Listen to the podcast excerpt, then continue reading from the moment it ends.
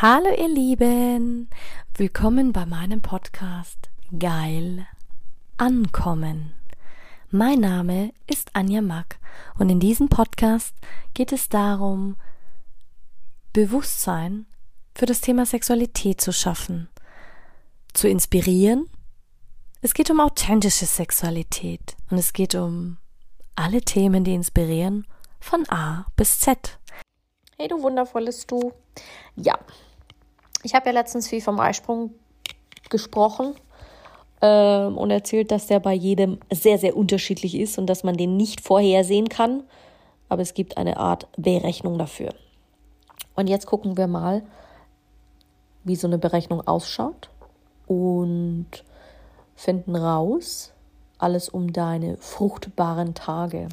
Wie gesagt, jeder Körper ist so individuell wie dein Fingerabdruck.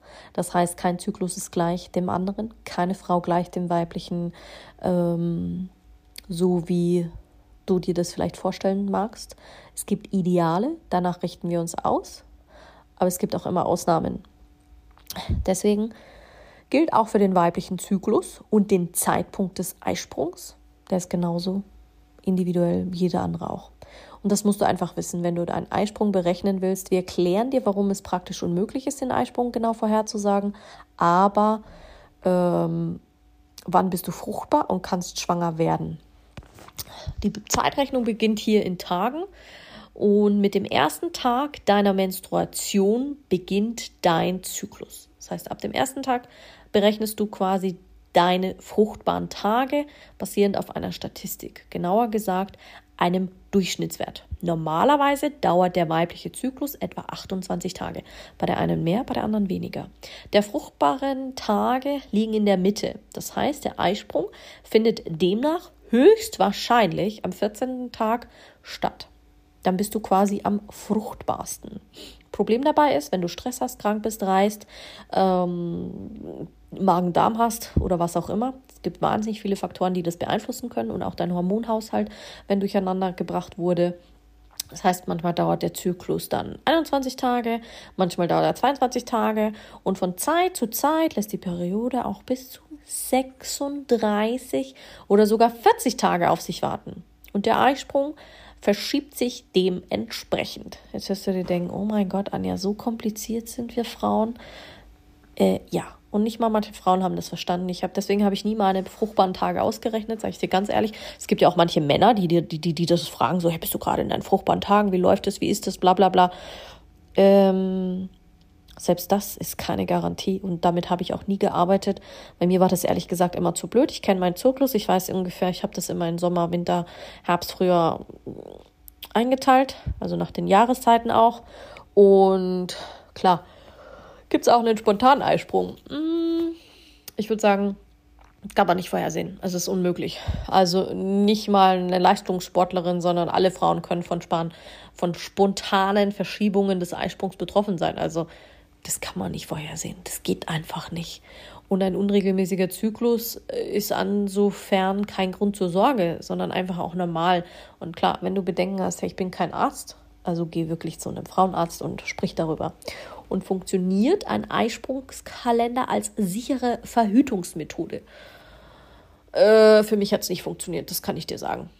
Ich habe das ein paar Mal ausprobiert, für mich hat es nicht funktioniert. Wir saßen dann immer gespannt da und haben Schwangerschaftstest angeschaut. Der ist zwar immer negativ gewesen, aber da hatte ich auch schon Probleme mit meinen Hormonen, also hätte sich auch nichts einnisten können. Aber nichtsdestotrotz wenn du deinen Körper besser kennenlernen willst, solltest du mit einem Eisprungskalender arbeiten, weil dann hast du deinen Zyklus genau im Blick und kannst auch grob kalkulieren, wann deine fruchtbaren Tage sind.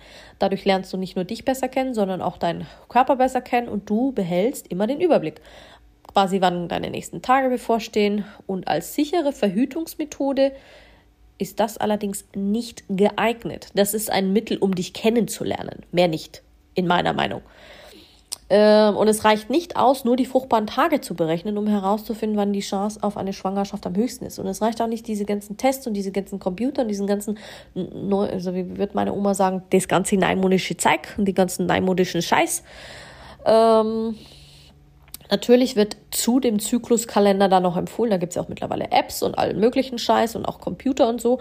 Kannst du natürlich auch machen, ist alles ein gutes Marketing-Gag funktioniert, weil irgendeiner kauft es immer.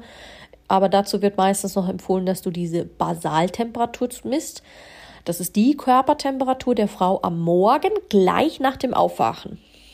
Und in der ersten Zyklushälfte ist die Temperatur relativ niedrig und steigt die Temperatur etwas, gilt das als relativ zuverlässiges Zeichen für einen Eisprung. Um hierauf vertrauen zu können, musst du allerdings akribisch dokumentieren und jeden Tag zur gleichen Uhrzeit messen. Jeden Tag. Hat bei mir nie funktioniert, deswegen habe ich diese Variante der Körpertemperaturmessung auch nie in Betracht gezogen. Meine Freundin schwört darauf, andere Freundinnen auch. Musst du selbst rausfinden. Du musst deine Methode finden. Und dementsprechend ist es auch schon fast alles wenn du deinen Eisprung berechnen willst. Aber ich fand es einfach mal spannend, das einfach nur einzubringen. Ähm, weil viele ja auch sagen, ja, aber es gibt so einen Eisprungrechner ähm, und es gibt einen Schwangerschaftsrechner und es gibt, ja, das kannst du alles machen. Du kannst deine fruchtbaren Tage bestimmen, aber ich bleibe bei dem, was ich gesagt habe. Ganz ehrlich. Mehr gibt es dazu nicht zu sagen. Das ist mal eine kurze, sexy Folge heute. Also heute eher Zeit für ein Quickie. Nutz die Zeit für die Quickies. Genau. Erforsche dich. Entdecke dich. Keiner wird kommen und es für dich tun. Ganz ehrlich, es ist bei allem so im Leben.